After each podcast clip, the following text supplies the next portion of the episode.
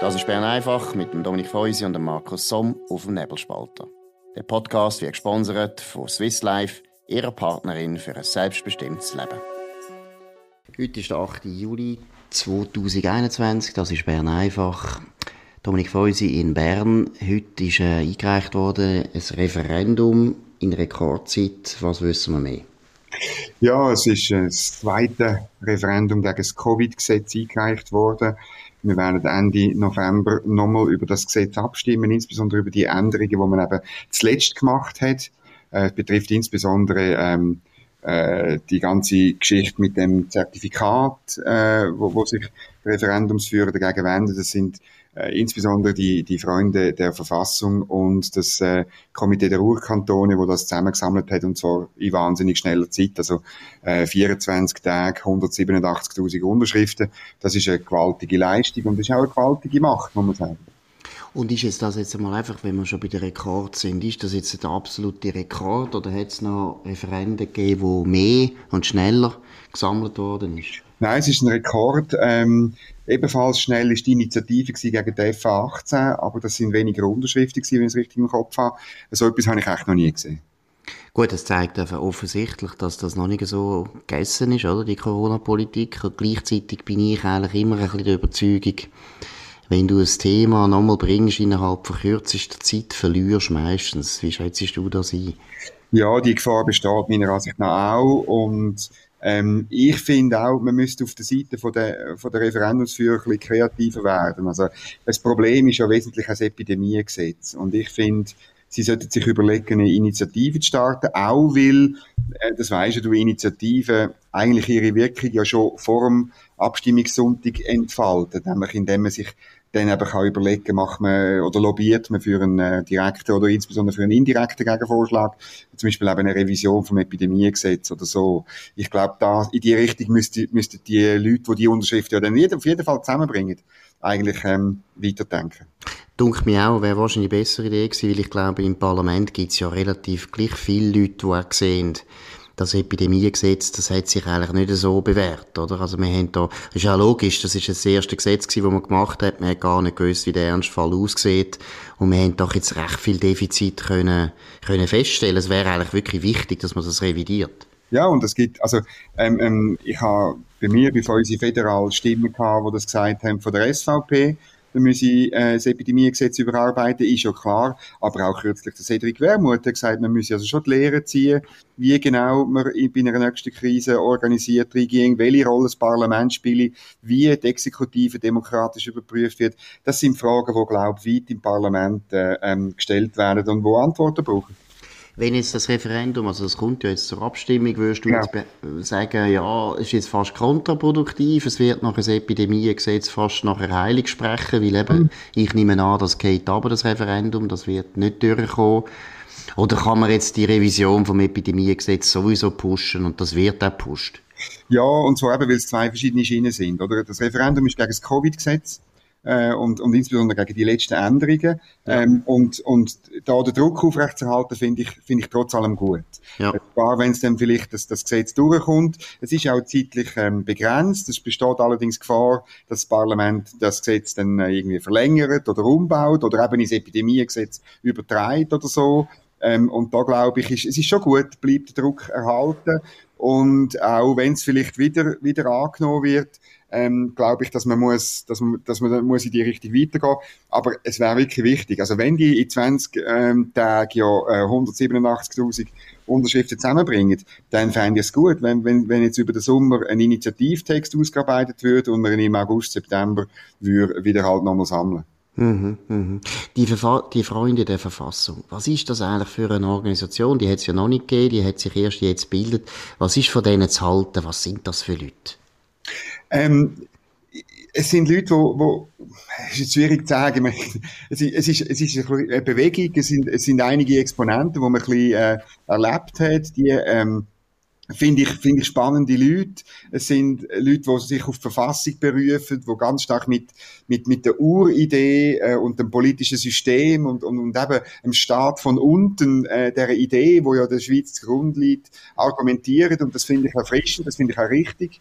Das finde ich auch beeindruckend irgendwie. Es sind Leute, die wo ähm, nur zu einem Teil ähm, mit bestehenden Parteien irgendwie zu tun haben oder zu tun haben.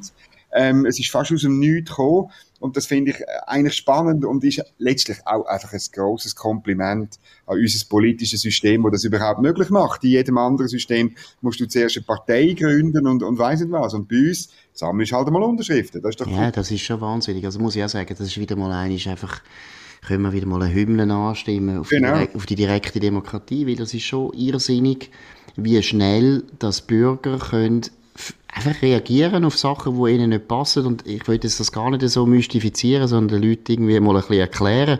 Es ist eben wahnsinnig ein sensitives System, das wir haben, oder? Wo wahnsinnig schnell reagiert. Und das ist immer noch lustig, weil die Leute immer das Gefühl haben, ja, die Schweizer sind ja so schwerfällig und ja. langsam und konservativ und das System ist so mühsam und eben Kantönli-Geist und Vernehmlassungsverfahren.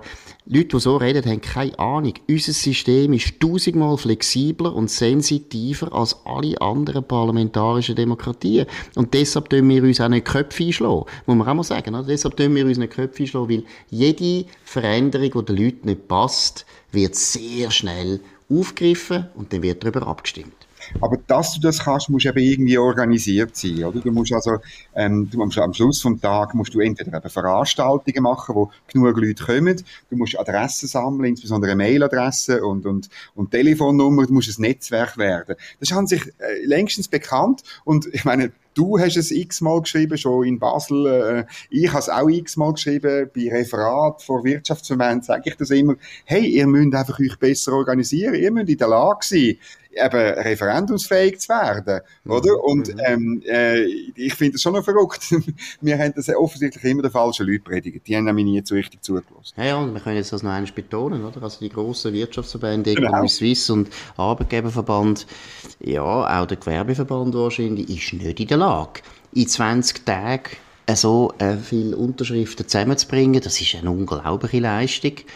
Und äh, man sollte schon das mal das Modell ein bisschen studieren. Wenn ich ein Wirtschaftsverband wäre, würde ich einfach anfangen, mich dort zu organisieren, weil das ist auch noch etwas Schönes, oder? Das kennst du sehr gut. Im Bundeshaus wird sehr schnell auf das reagiert. Das ist eben auch so. Unsere Politiker sind eben auch relativ sensitiv aus dem ja, Grund.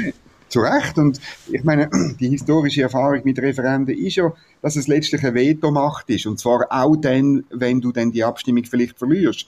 Oder? Weil du nachher hast du ganz anderes Gewicht. Und ich wünsche eigentlich dieser Bewegung, dass sie einerseits zwar eine Bewegung bleibt, aber dass sie Exponentinnen und Exponenten hat, die es schaffen, letztlich in dieser, in dieser politisch-medialen Bubble ernst genommen zu werden, oder? Ähm, und, und das, äh, das sehe ich im Moment noch nicht. Aber das ähm, braucht zwei, drei ähm, Exponenten, wo weißt auch mit, mit, mit Sachlichkeit auftreten, mit, ähm, mit, mit, mit einer gewissen ähm, Grundhaltung, mit einer Offenheit und ein bisschen die ungeschriebenen Regeln im Bundeshaus ein bisschen einhalten, dann kann das eine ganz starke Macht werden. Es geht also ein bisschen das Gerücht, die Freunde der Verfassung wollen eine Partei werden. Mhm. Und da muss ich sagen, da habe ich Zweifel, oder? Weil, weil ähm, das, was die Bewegung zusammenhalten, ist schon ähm, Corona-Pandemie mhm. und, und, und äh, die Kritik an den Massnahmen, die der Bundesrat ähm, äh, erlassen hat. Und, und also ich glaube nicht, dass die einen gemeinsamen Nenner haben, wenn es um die AV geht oder, oder mhm. Klimaschutz oder um äh, die Emissionsabgabe für Unternehmen oder so. Darum bleibt doch eine Bewegung. Absolut, aber wir können ja glaube schon sagen, wenn man jetzt die probiert, politisch ein bisschen einzuordnen, sie sind eher auf der rechten Seite und nicht auf der linken Seite, die Leute, oder? Das ist glaube ich richtig aus dem abgeleitet würde ich jetzt sagen, ist natürlich auch wieder ein, ein schlechtes Zeichen für die bürgerlichen Parteien, aber vor allem insbesondere die SVP. Ist eigentlich interessant, dass nicht eine SVP die Bewegung hat können aufsaugen und nachher nutzen, weil am Schluss des Tages ist eigentlich schon da so Kraft ein bisschen von der Opposition beim CO2-Gesetz, finde ich, ist es ein bisschen ähnlich gewesen. Die Kampagne ist jetzt auch nicht das Hauptthema von der SVP selber, sondern da hat eigentlich die IMARC dann viele Sachen ein bisschen allein gemacht. Würdest du sagen, die Analyse von mir stimmt ein bisschen, dass da auch die SVP eine gewisse ja, Schwäche zeigt, solche Bewegungen zu spüren und nachher für sich selber zu vereinnahmen? Das stimmt auf jeden Fall. Ähm, ich, ich äh, höre aus diesen Kreisen ganz stark, wie man die SVP äh, zwar schätzt, dass sie teilweise die Maßnahmen kritisiert, aber man, man kritisiert die SVP umgekehrt ganz, ganz massiv, dass sie ähm, bei der letzten Abstimmung äh, Stimmfreigabe beschlossen hat. Und, und ähm, ja, ich höre dort aus, ausgerechnet die Partei, die sonst irgendwie ansteht und auch ein bisschen manchmal den Kopf zum Fenster raus hat, wenn es regnet, oder? Mhm. Hat in unserer Sache ist sie gespalten gewesen und dann hat man eigentlich nicht zurückgekommen um einen Entscheid zu fällen, sondern hat das gemacht, wo ich ehrlich gesagt auch Stimmfreigabe, das ist ein ganz komischer Das ist nichts, oder? Das ist nichts. Aber, aber, wenn wir es jetzt eben noch ein bisschen extremer äh, darstellen, ich meine auch Burka-Verbot, ist auch ein unglaublicher Erfolg gewesen, wo man nicht richtig kann verbuchen auf der SVP. Nein. Das war eigentlich auch ein Komitee gewesen, mhm. außerhalb von der Und SVP. Beim Rahmenabkommen auch. Und die haben selber beim Rahmenabkommen auch. Also es sind alles Themen, wo an sich natürlich nachher die SVP-Wähler sehr wichtig sind, dass das überhaupt durchkommt. Aber es läuft an der Partei vorbei. Also ich muss jetzt ehrlich sagen, das ist meiner Meinung nach ein absolutes Krisensymptom. Und ich kann mich gut erinnern, Christoph Blocher hat immer gesagt, ganz wichtig für die SVP ist, dass rechts von der SVP nichts ist, wo irgendwie ist ein bisschen die alte Position von Franz Josef Strauß. Genau. Er hat ja immer gesagt, rechts von der CSU ist die Wand. Oder wenn er besser gelohnt war, hat er gesagt, rechts von der CSU ist Genghis Khan. Also ist fertig, oder? Und mich denkt jetzt, die SVP verliert jetzt immer mehr so ein bisschen die Hegemonie über dem oppositionellen bürgerlichen Lager. Ja, ich, ich, ich glaube halt, das hat ein bisschen mit dem äh, ja, es hat ein bisschen mit dem Machtvakuum auch in der SVP zu tun. Also der, der Kaiser ist irgendwo nicht mehr rum, oder? Mhm. Er ist, ein bisschen er noch da, aber mhm. ganz weg mhm. ist er nicht. Mhm. Ähm, und, und einen neuen Kaiser gibt es nicht. Ja. Kaiser ist vielleicht der falsche Ausdruck für die Schweiz. Sagen wir ja, verschieden. Also Bauern, Bauernoberst, oder? Bauernoberst ist eigentlich so. Bauernoberst. Das ist eigentlich so ein bisschen, ja, das finde ich das Modell von der SVP ist doch wirklich so der Oberst von der alten, ja, von, auch von der alten Soldtruppen, oder? Das ist immer, der Christoph Blocher ist ein bisschen der Oberst gewesen, oder? Von, der, von, denen, von, denen, von denen Mannschaften oder von diesen Truppen. Und irgendwie habe ich auch das Gefühl, da, da fehlt etwas, oder? Das Problem, das das Referendum eventuell hat, oder, ist die Abstimmung im November, oder? Wenn denn dann irgendwie Zahlen wieder hoch sind. Also ich sehe dort schon einen grusigen Abstimmungskampf äh, auf, auf uns zukommen. Und ich habe heute gelesen, oder, also es gibt jetzt die Lambda-Variante. ist gut. Die ja. kommt von Lateinamerika. Und dann ja. habe ich gerade am Abend noch eine Meldung gesehen, es gibt noch eine Epsilon-Variante. Also wir werden richtig ähm, griechische, griechische Expertinnen ja. und Experten. Also ich habe kein Griechisch gehabt. Ich weiß nicht, hast du noch Griechisch gehabt? Ja, ich habe natürlich, habe jetzt natürlich gerade sagen, ich habe Griechisch gelernt. Sechs Stunden pro Woche, muss ich Was? auch sagen. Ja, ja, sechs Stunden. Ja, ich habe Armatura. Und wir haben sechs Stunden pro Woche. Drei Doppelstunden, immer am Rand. Das war ganz gemein. Gewesen. Nur vier Schüler. Das war lässig. Gewesen. Aber was mir bestört, du hast jetzt vorher gesagt, Epsilon-Variante und Lambda, also irgendwo sollen sich dann wenigstens daran halten, das Alphabet, Kopfendeckel. Ja, nein, das, das, das stört mich sowieso schon, dass man das griechische Alphabet noch missbraucht. Aber äh, bitte, jetzt fangen nicht an, jetzt kommt dann mal plötzlich die Omega-Variante und dann haben wir schon das Gefühl, es sei fertig, oder? Ja. Nein, nein, es ist ein Theater, es ist ein furchtbares Theater. Aber vielleicht eben Corona wie soll man das einschätzen? Ist das jetzt einfach weiterhin äh, Panik machen oder ist es ernsthaft? Was ich muss dir sagen, ich, ich kann das nicht einschätzen. Ich, ich finde, die Medienberichte, die ich lese über die Variante, die sind Panikmache. Das sieht man die Sprachwahl an, oder? Ganz klar. Aber ähm, wie es tatsächlich ist, das, ich, ich bin auch noch ein bisschen rumsurfen. Man findet dann äh, verschiedene äh, so komische Bildchen von verschlungenen DNA-Strängen und so. Ich kann das schlichtweg nicht beurteilen. Und, ja. Also mein Eindruck ist, dass die Behörden auf, unbedingt müssen aufpassen müssen dass ja. sie nicht jede Glaubwürdigkeit verlieren, wenn sie nicht die ganze Zeit jeden Furz jetzt mitmachen. Weil ich glaube, die Leute sind wirklich erschöpft man will es nicht mehr hören.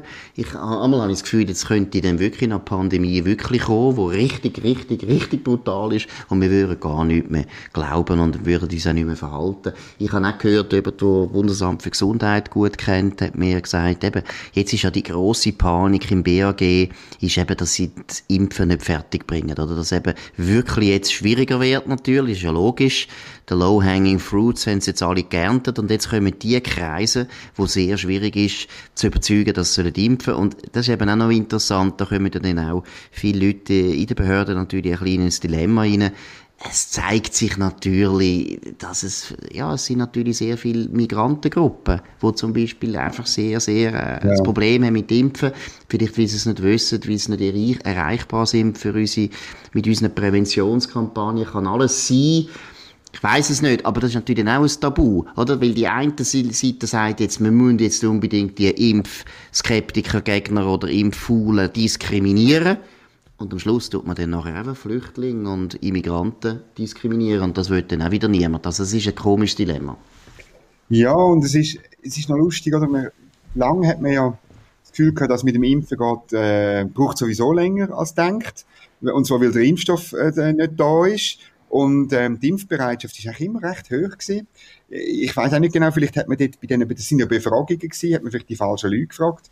Ähm, weil jetzt zeigt sich, die Impfbereitschaft ist weniger groß als denkt. Mhm. Und, und das, obwohl äh, die Leute ja wissen, dass auch für vieles ähm, braucht man ein Zertifikat, insbesondere für die Ferien. Die EU hat übrigens heute gnadenvoll äh, unser Zertifikat anerkannt, wo mhm. ja ähm, besser funktioniert und schon länger im Betrieb ist als ihres. Aber ähm, wir danken wieder mal Brüssel. Viele, mhm. viele, merci vielmals.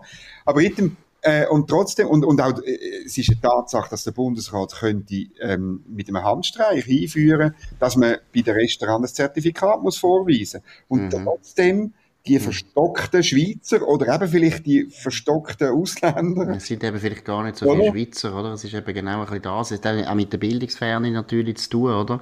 Das ist auch ein Problem. Und ich merke einfach eben, der, der das mir erzählt hat, du merkst richtig, sie sind richtig am Leiden. Weil sie merken ein bisschen, es sind gewisse Kreise, die da ein Problem darstellen, aber die kann man nicht so ansprechen, wie man es vielleicht sollte. Und andererseits muss ich eben auch sagen, ja, ich meine, wenn wir zwei Drittel geimpft sind, habe ich das Gefühl, das wird wahrscheinlich lange. Also auch da äh, tut man natürlich auch wieder einen Perfektionismus an den Tag legen, der einfach unrealistisch ist. Mhm. Ich glaube vor allem auch, weißt, es ist, man versteht die Lebensweise von vielen Leuten nicht. Also, gerade auf dem Land, ich wohne auf dem Land und ich muss dir halt sagen, viele von Leuten, die auf dem Land wohnen, die gehen sich jetzt nicht impfen, weil sie in die Ferien gehen. Mhm. Weil, sie ihre Ferien verbringen sie sowieso vielleicht in der Schweiz oder auf dem Campingplatz oder, genau, genau. Oder, oder, so. Und eben nicht im, im Hotel, wo man dann das Zertifikat muss zeigen. Oder, äh, und, und, und sie sind einfach nicht so beeindruckt durch die, durch die Drohkulisse und sie gehen dann nicht so oft in ein Restaurant in die Stadt oder so. Mhm. Und, und ja, und sie haben halt nicht so Angst vor dieser Krankheit. Ja. Und ich muss sagen, eben, wir haben jetzt da wieder das ein paar Mal schon diskutiert, wenn man Zahlen anschaut, zu Recht. Zu Recht bis, ja. bis 70 musst du einfach nichts befürchten. Da ist jetzt einfach wahrscheinlicher, dass du irgendwie, ich weiß nicht, überfahren wirst. Ja, es ist so traurig, aber es ist jetzt einfach so. Und von dem her finde ich, die sind an sich vernünftig. Ich finde Impfen völlig okay, vor allem wenn man, eben, wenn man auch reisen will und so weiter oder in der Stadt wohnt, verstehe ich. Aber wenn man natürlich auf dem Land wohnt und auch nicht wahnsinnig viel Kontakt hat mit sehr vielen Menschen, verstehe ich auch, dass man das Gefühl hat. Oder sich bewusst auch entscheiden, ja, ja. Risiko ein. Also ich glaube auch, die, die, die, die Risikobereitschaft oder, oder mit dem umzugehen, ist, ist eben vielleicht auch grösser. Der Common Sense ist ein bisschen grösser. Ähm, es sind andere Lebensentwürfe und es sind dann andere Entscheidungen, andere Präferenzen, wie die Ökonomen sagen. Und, und die, die lassen sich nicht einfach so vom Herr Berse und seinem BAG steuern. Und das finde ich eigentlich gar nicht so schlecht. Nein, das finden wir gut. Wir wollen nicht, dass der Herr Berse alles steuert. Er steuert ja. schon genug. Aber das war von Bern einfach. Wir tun jetzt auch übersteuern. Wir sind ein bisschen zu lang gewesen und wir sind, wir tun uns noch entschuldigen, wir sind viel ja. zu spät gewesen. Wir haben, äh, unsere Zeitplanung heute äh, ist nicht äh, sehr optimal gewesen. Wir haben ein paar Probleme gehabt. Aber äh, das soll nicht mehr vorkommen das nächste Mal. Also morgen morgen wieder zur gleichen Zeit, immer am 5 Uhr auf dem Kanal. Danke vielmals für die Aufmerksamkeit und bis morgen. Das war Bern einfach mit dem Dominik Feusi und dem Markus Somm auf dem Nebelspalter. Der Podcast wird gesponsert von Swiss Life, ihrer Partnerin für ein selbstbestimmtes Leben. Den Podcast könnt ihr auf nebelspalter.ch abladen und auf allen gängigen Plattformen wie Spotify oder Apple Podcast und so weiter.